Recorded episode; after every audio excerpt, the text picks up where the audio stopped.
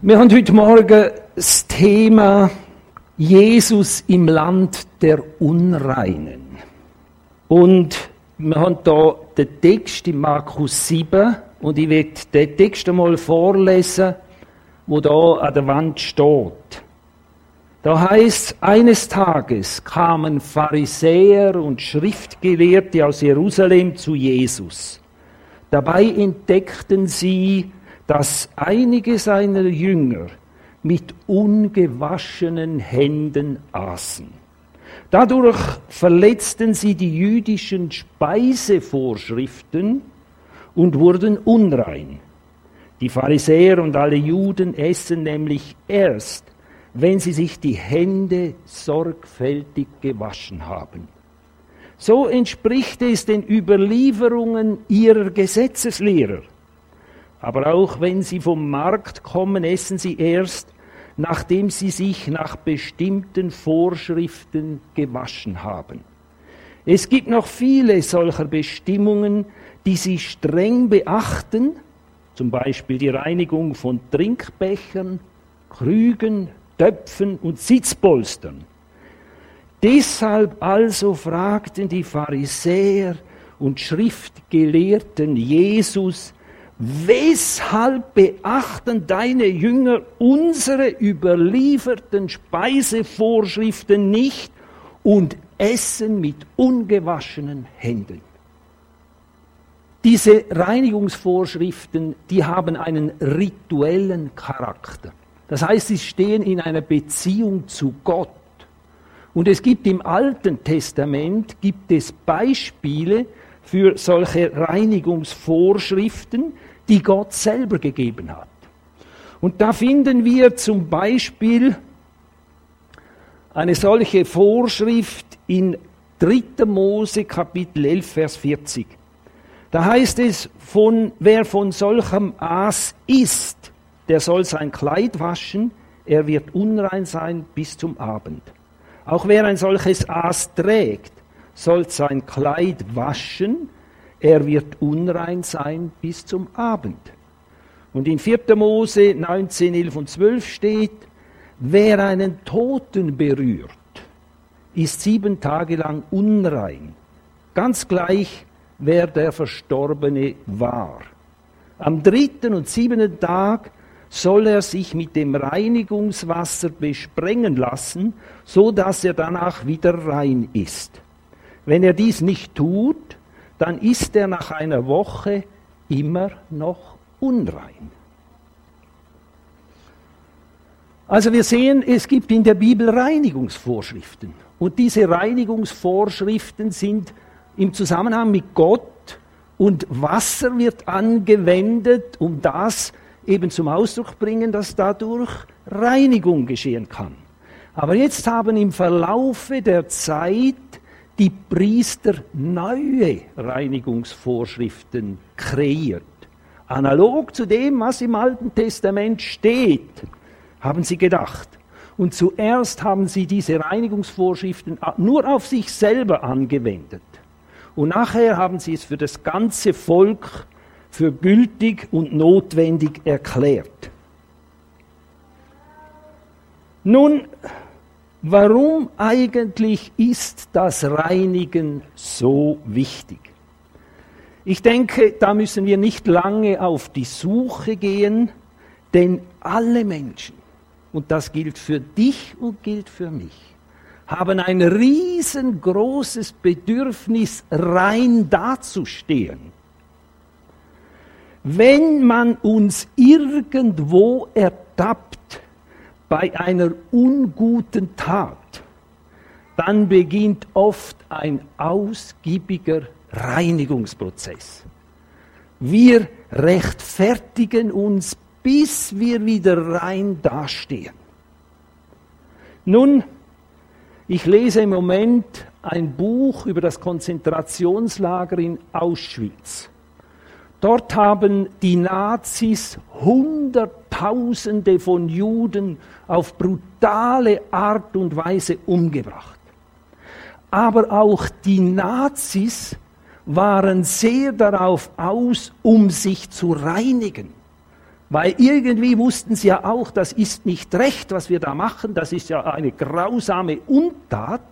Und sie haben tatsächlich Ideen entwickelt, wie sie sich selber reinigen konnten von diesen Gerüchten, die natürlich auch ins Land und in andere Länder hinausstrahlten. Und dann haben sie im September 1943 haben sie 18.000 jüdische Männer, Frauen und Kinder aus der damaligen Tschechoslowakei haben sie deportiert nach Auschwitz.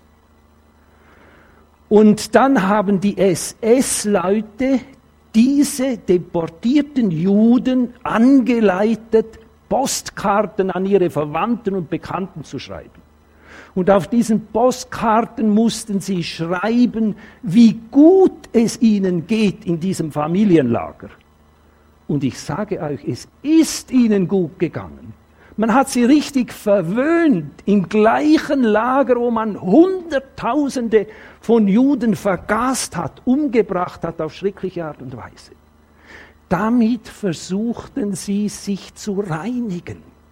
Und sie haben auch andere Ideen entwickelt. Es gibt verschiedene Ideen, wie sie, sie sich versuchten zu reinigen.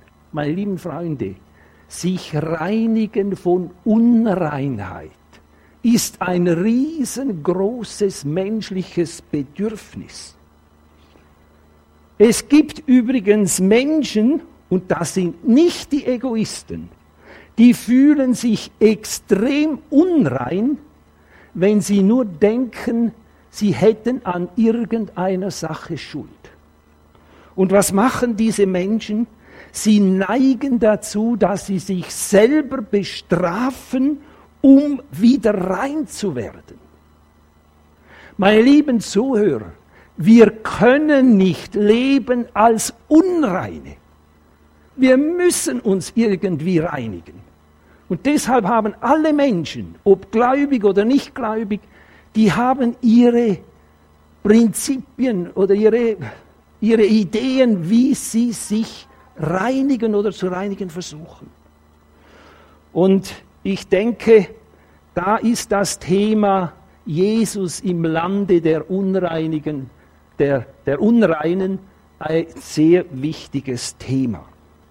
Nun, wir kennen beim sich reinigen die Schuldverschiebung oder die Schuldverdrängung oder die Erklärung, bis nichts mehr übrig bleibt von unserer Unreinheit.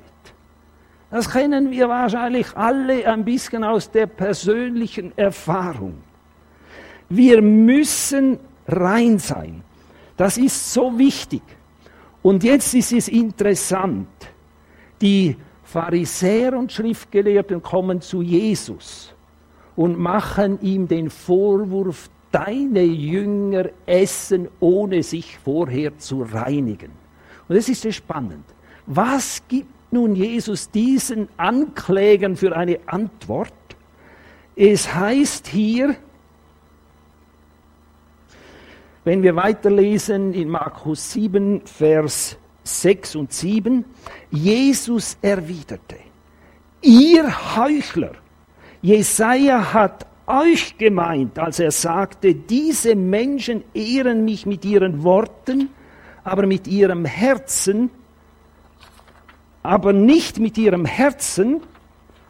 Ihre Anbetung ist nutzlos, denn sie ersetzen die Gebote Gottes durch ihre eigenen Lehren. Und dann nimmt er ein Beispiel mit diesen eigenen Lehren, mit denen sie die Gebote Gottes ersetzen und nennt das Wort Korban.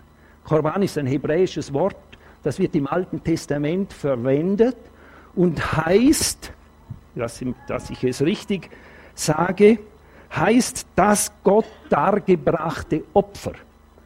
Also die Pharisäer und diese Schriftgelehrten lehrten das Volk, sie müssten einfach das Wort Korban erwähnen und dann würden sie damit den Tempel zum Alleinerbe machen. Das ist doch eine fromme Sache, eine gute Sache, nicht wahr? Da wird das Reich Gottes mit dem gesamten Erben unterstützt. Aber es hat eben einen Haken.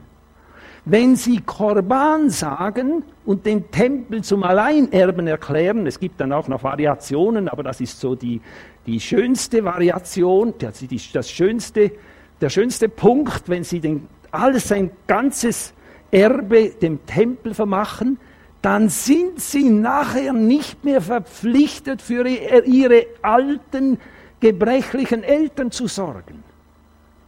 Und das steht ja in der Bibel Ehre Vater und Mutter.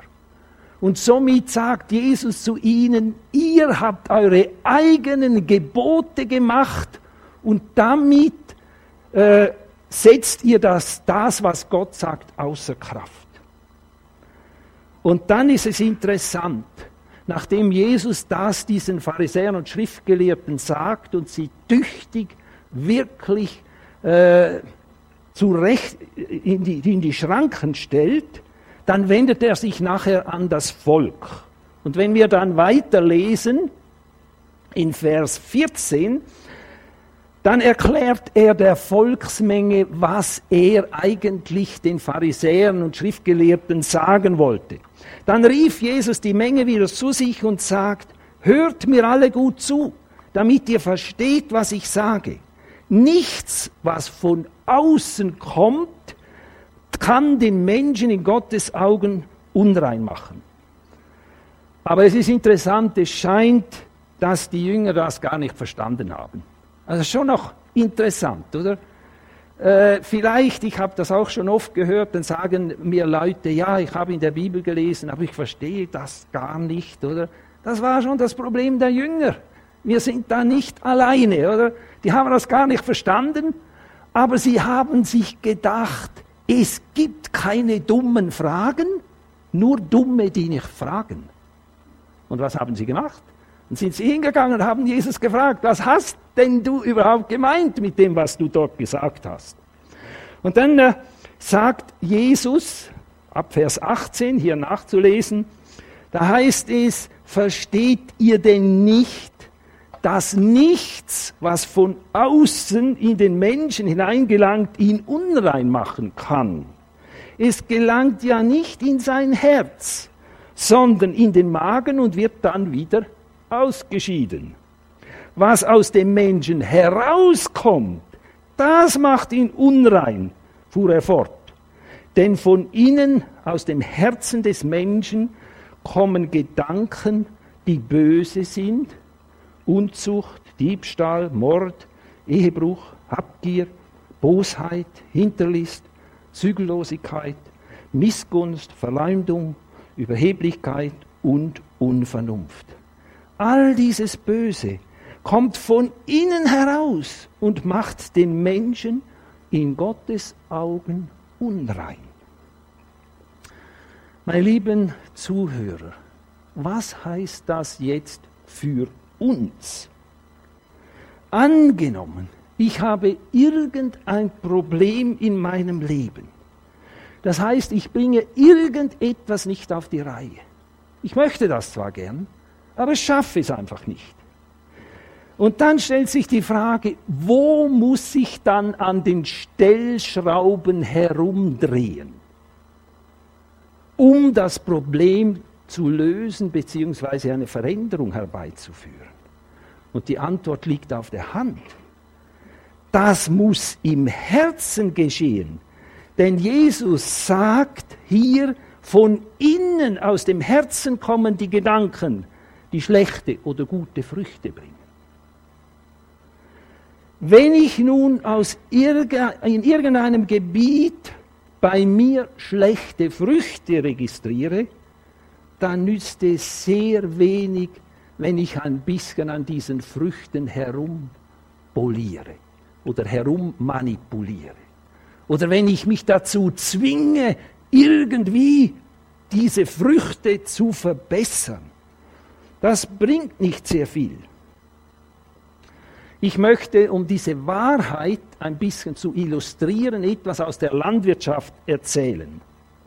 Seit mehr als einem Jahr bin ich damit beschäftigt, bei einem Baum bessere Früchte hervorzubringen. Und dieser Baum gehört einem meiner Söhne oder beziehungsweise der Schwiegertochter. Und die Schwiegertochter hat mir die Bewilligung gegeben und hat gesagt, jawohl, du darfst diesen Baum, es ist ein Apfelbaum, darfst ihn dazu bringen, dass er bessere Früchte hervorbringt. Und äh, dieser Baum bringt im Moment Früchte hervor, die sind praktisch ungenießbar.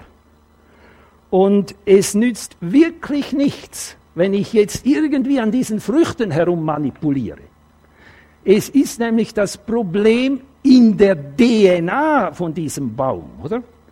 Und jetzt muss sich eben das verändern. Im Herzen dieses Baumes muss sich etwas verändern. Und was musste ich verändern? Ich musste neue Edelreiser irgendwoher bekommen. Ich kenne einen Landwirt, der hat eine großes, große Baumanlage und bin zu ihm gegangen, habe gesagt, könntest du mir nicht Edelreiser von deiner Baumanlage besorgen? Er hat gesagt, das mache ich. Du musst mir nur sagen, wann du die gerne bereit hättest. Und er hat sie mir bereit gemacht. Und was habe ich zustande gebracht?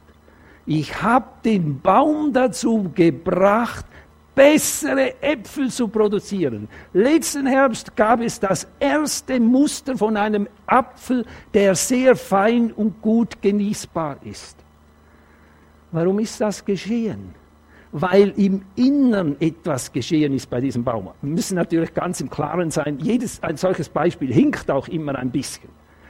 Aber ich kann euch jetzt nicht eine ganze Vorlesung geben über Vererbungslehre, von generativer und vegetativer Vermehrung, das wäre zwar sehr spannend, ich bin begeistert von diesen Dingen, aber ich habe es geschafft, aus diesem Apfelbaum ihm irgendwie wie ein anderes Herz einzupflanzen.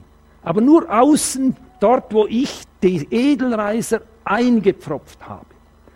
Und meine lieben Freunde, genau um das geht es auch bei uns.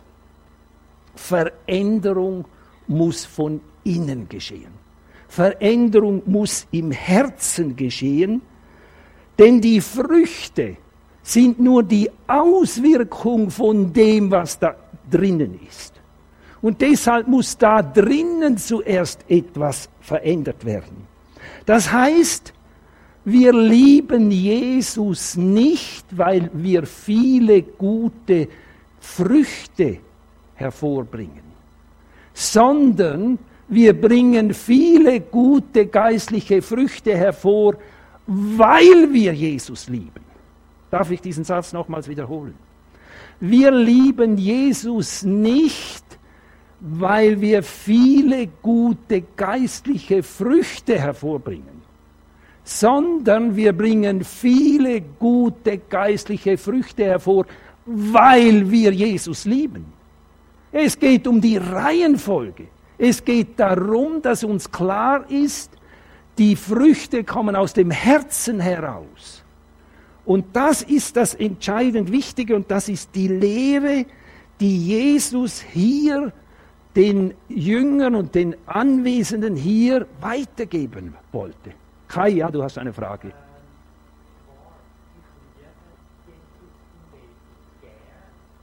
Also ich denke, das ist ganz super. Ich bin überzeugt, du hast Jesus gern, du liebst ihn. Aber ich würde jetzt sagen, nicht alle Menschen lieben Jesus, oder? Ja. Eben. Und das ist eben genau der springende Punkt. Und ich denke, du hast es genau gecheckt, was ich jetzt gesagt habe. Es geht darum, dass wir Jesus lieben. Es geht darum, dass er für uns wirklich diese Stelle des geliebten Herrn Jesus einnimmt in unserem Leben. Nun, ich möchte einfach das nochmals betonen. Es geht um die Reihenfolge. Zuerst Jesus erkennen, wir müssen ihn zuerst kennenlernen und dann können wir ihn lieben.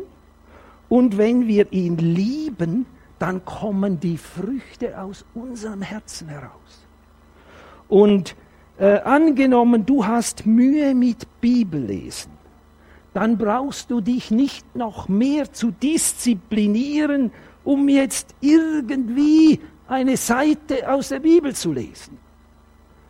Es geht nicht darum, dass du dich zwingst, irgendwie jetzt einfach irgendwie jeden Tag irgendetwas aus der Bibel zu lesen. Das wäre wie wenn ich an den nutzlosen Äpfeln herumpoliert hätte. Das bringt einfach nicht, die sind immer noch ungenießbar. Es muss aus dem Herzen heraus, aus dem Innern heraus etwas Neues kommen. Und erst dann ist das das, was Gott will und was echt ist. In Offenbarung 2, da gibt es ja die Sendschreiben und da das erste Sendschreiben wird ja an die Gemeinde von Ephesus gerichtet. Und das ist ganz spannend. Das gibt uns eine wichtige Antwort genau auf das, womit wir uns jetzt befassen. Jesus sagt dieser Gemeinde, ihr macht so vieles gut. Er macht ihnen Komplimente. Er sagt, wie sie sich dort und dort gut verhalten. Und dann ab Vers 4 sagt er etwas ganz Wichtiges. Eines habe ich an dir auszusetzen. Von deiner anfänglichen Liebe ist nicht mehr viel übrig. Weißt du noch, mit welcher Hingabe du einmal begonnen hast? Was ist davon geblieben? Kehr um und handle wieder so wie zu Beginn, sonst werde ich kommen und deinen Leuchter von seinem Platz stoßen. Und liebe Freunde, dann wird es ziemlich dunkel, wenn er den Leuchter von seinem Platz wegstoßt. Wenn er den Leuchter von uns wegstoßt, dann wird es ziemlich dunkel. Und Jesus sagt, einfach das habe ich auszusetzen. Es geht darum, dass du wieder zurückkehrst zur ersten Liebe. Beziehungsweise vielleicht überhaupt einmal zur Liebe dass diese Liebe wieder erkannt wird bei dir und du merkst, es geht doch darum, Gott zu lieben. Von ganzem Herzen. Das Leben ihm zur Verfügung stellen. Ihn dann wirklich an die erste Stelle setzen.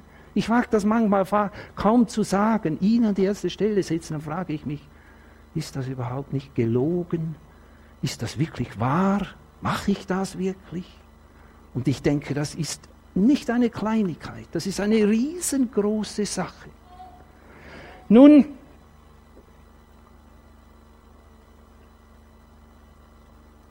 eines sollen wir aber nicht machen, und das ist mir noch ein großes Anliegen, die Früchte nachahmen.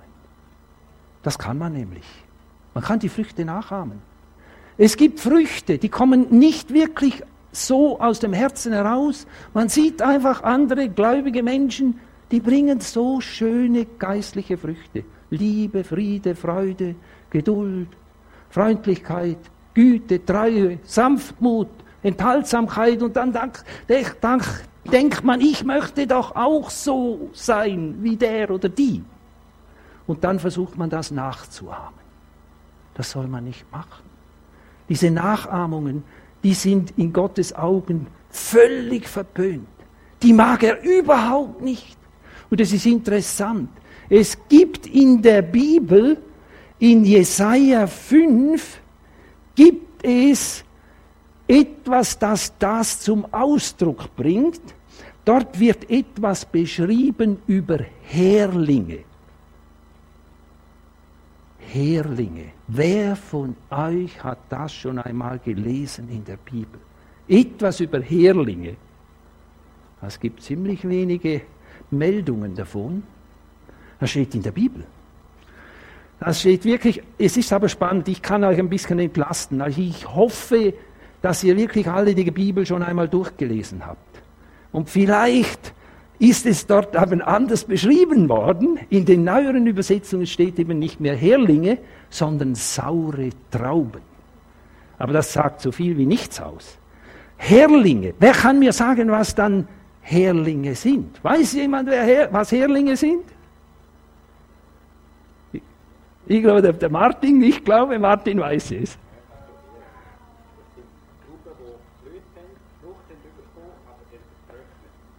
Aha. Jawohl. Ich muss dir wirklich widersprechen, Entschuldigung. Ich bin, ich bin Rebbauer gewesen und ich denke, wer nicht mit Reben zu tun hat, der kennt dieses Phänomen nicht. Es ist ziemlich schwierig, dieses Phänomen zu kennen. Das sind Trauben, dies, das ist der zweite Traubenschuss, sagt man dem. Unten kommen die Trauben bis eine gewisse Höhe und dann gibt es die sogenannten Geiztriebe, die wachsen zwischen Achshack, äh, Blattachseln heraus und die bringen nochmals Früchte, Gescheine und dann gibt es so Trauben, sehen aus wie Trauben, oder? Und wenn man im Herbst hingeht und dann sieht man, ja, die da oben, die sehen ja aus wie die da unten. Die sind blau, sehen wunderschön aus. Wenn man aber da rein beißt, dann spuckt man das sofort wieder heraus. Die sind ungenießbar. Und genau dies, das will Jesus hier sagen. Er sagt, oder Gott sagt das dort in Jesaja 5, sagt er, er hat einen Weinberg gepflanzt, einen schönen Weinberg. Und das ist Israel und die Leute in Israel. Und dann hat er sich gefreut auf die Ernte. Und als er kam im Herbst und die Ernte betrachtete, da sagt er, jetzt sind da gar keine Trauben, es sind ja nur Herlinge. Und da bringt er zum Ausdruck, das sind eben unechte Früchte. Und ich sage dem, das sind Früchte, die wir nachahmen. Und wir meinen, durch Nachahmung können wir uns als gute Christen präsentieren. Das stimmt aber nicht. Es muss vom Herzen kommen. Und was nicht vom Herzen kommt, das will Jesus gar nicht. Und das ist der springende Punkt an dieser Geschichte. Das ist der springende Punkt in diesem ganzen siebten Kapitel. Und er sagt zu den Pharisäern und Schriftgelehrten, ihr bekennt mich nur mit eurem Mund, aber das Herz ist weit entfernt von euch, von mir. Und das ist der springende Punkt. Es geht darum, dass das Herz in der Nähe ist bei Gott, dass wir ihm das Herz geben. Und es ist spannend, wenn wir dann weiterlesen, dann merken wir, es gibt da in der, im selben Kapitel gibt es Menschen, das sind wie Beispiele, die zeigen, da gibt es Menschen, die geben Jesus das Herz. Und das ist einmal die syrophönizische Frau. Das ist eine Ausländerin. Und die kommt zu Jesus, diese Geschichte wird dort beschrieben, kommt zu Jesus und sagt, ihre Tochter sei von einem Dämon befallen und ob er nicht diesen Dämon austreiben würde. Und was gibt Jesus zur Antwort? Er sagt, es ist doch nicht recht, wenn man den Kindern das Brot wegnimmt und gibt es den Hunden. Also das heißt, die Kinder, das sind die Juden und die nicht zu den Juden gehören, das sind die Hunde. Also die syrophönizische Frau ist ein Hund. Stellen wir sich so etwas vor. Das hat ihr überhaupt keinen Eindruck gemacht. Sie hat so sehr auf Jesus vertraut. Sie hat ihn geliebt und hat gesagt, ja, aber die Hündlein, die dürfen doch von den Brosamen, die unter den Tisch fallen, auch etwas haben. Dann hat Jesus gesagt, du hast es gecheckt. Du hast es gecheckt wie Kai. Du hast mich lieb. Du vertraust mir. Geh hin. Deine Tochter ist, der Dämon ist jetzt ausgefahren. Dann kommt die zweite Geschichte. Ein taubstummer Mann, das ist auch im selben siebten Kapitel beschrieben. Dann äh, haben die Leute gesagt, ob Jesus nicht ihm helfen könnte. Und sie haben sogar die Idee gehabt, wie er das tun muss. Er muss einfach die Hand auflegen und dann wird er gesund. Und dann hat Jesus aber das überhaupt nicht gemacht. Er hat den Mann auf die Seite genommen und dann hat er ein ganzes Prozedere mit ihm gemacht. Er hat ihm die Finger in die Ohren gesteckt. Meine lieben Freunde, wer ist bereit? Bianca, darf ich dir einmal die Finger in die Ohren stecken? Lieber nicht. Siehst du? Gut. Und ich denke, das braucht unglaublich viel Vertrauen. Man lässt zu, dass dir einfach jemand den Finger in die Ohren steckt. Da merkt man schon, dieser Mann hat Vertrauen. Er sagt sich, Jesus macht nichts Schlechtes, das ist gut, was der macht, ich lasse alles mit mir geschehen. Dann hat er noch etwas gemacht. Finger in den Mund. Kai, darf ich den Finger auf deine Zunge legen? Lieber nicht. Gell? Das braucht Vertrauen. Da merkt man, das ist ein Mensch, der vertraut Jesus einfach. Er hat das alles mit sich geschehen lassen. Und ich möchte in diesen Geschichten nicht die Heilung besonders betonen. Es geht mir darum, die, das Vertrauen gegenüber Jesus zu betonen. Diese Menschen haben Jesus das Herz gegeben. Und deshalb hat Jesus gemerkt, das ist das, was eben entscheidend wichtig ist. Das ist die Lösung, meine lieben Freunde. Du kannst jetzt sagen, Herr Jesus, ich gebe dir jetzt auch mein Herz. Wie diese syrophönizische Frau, wie dieser taubstumme Mann. Ich gebe dir mein Herz und ich will dir jetzt vertrauen, auch wenn ich das vielleicht nicht unbedingt so sehe. Ich mache zum Teil andere Erfahrungen, aber ich vertraue dir jetzt einfach, dass du es schon richtig machst. Du wirst anschließend nicht perfekt sein, aber dein Leben beginnt dann an der richtigen Stelle, in der Liebe zu Jesus indem du das Herz ihm gibst.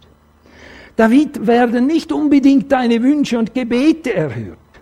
Es geht nicht in erster Linie darum. Es geht vielleicht einmal in erster Linie darum, dass seine Wünsche erfüllt werden. Er hat nämlich auch Wünsche. Und er möchte, dass wir seine Wünsche einmal erfüllen. Und das ist etwas ganz Spannendes, wenn wir jemand anderem die Wünsche erfüllen dann werden wir oft glücklicher, als wenn unsere eigenen Wünsche erfüllt werden. Wir meinen oft, wenn meine Wünsche erfüllt werden, meine Gebete erhört werden, dann werde ich glücklich. Das ist nicht unbedingt der Fall. Wir werden am meisten glücklich, wenn wir die Wünsche anderer erfüllen. Und ich denke, am allermeisten werden wir glücklich, wenn wir die Wünsche von Jesus erfüllen. Und dann werden wir erleben, dass er uns reinigt von aller Unreinheit. Im Lande der Unreinen. Auch wir leben im Lande der Unreinen. Wir selber gehören zu diesen Unreinen, die die Reinigung von ihm brauchen. Die brauchen wir. Die haben wir gebraucht. Die brauchen wir jetzt und die brauchen wir auch in Zukunft. Aber er ist da, Jesus im Lande der Unreinen und er hat gute Gedanken mit uns und er will uns weiterbringen. Ich bete. Herr Jesus, ich danke dir von ganzem Herzen, dass du ein Gott bist, wo unsere größten Bedürfnisse kennt. Wir wollen rein dastehen. Wir wollen auch dann rein dastehen, wenn wir etwas gemacht haben, wo nicht der Reinheit entspricht. Aber ich danke dir, du bietest uns das an. Wir dürfen rein werden wenn wir bei dir uns reinigen lohnt. Ich danke dir dafür. Und ich danke dir auch, dass wenn mir dir das Herz gehen, dann passieren einfach irgendwelche Sachen wie von selber. Und dann kommen mit Früchten aus unserem Leben, wo durch die gewirkt worden sind, wo der Heilige Geist eben zum Ausdruck gebracht hat. Und die Früchte sind bei dir ja nicht Trauben, das sind ja nur Bilder und Beispiele.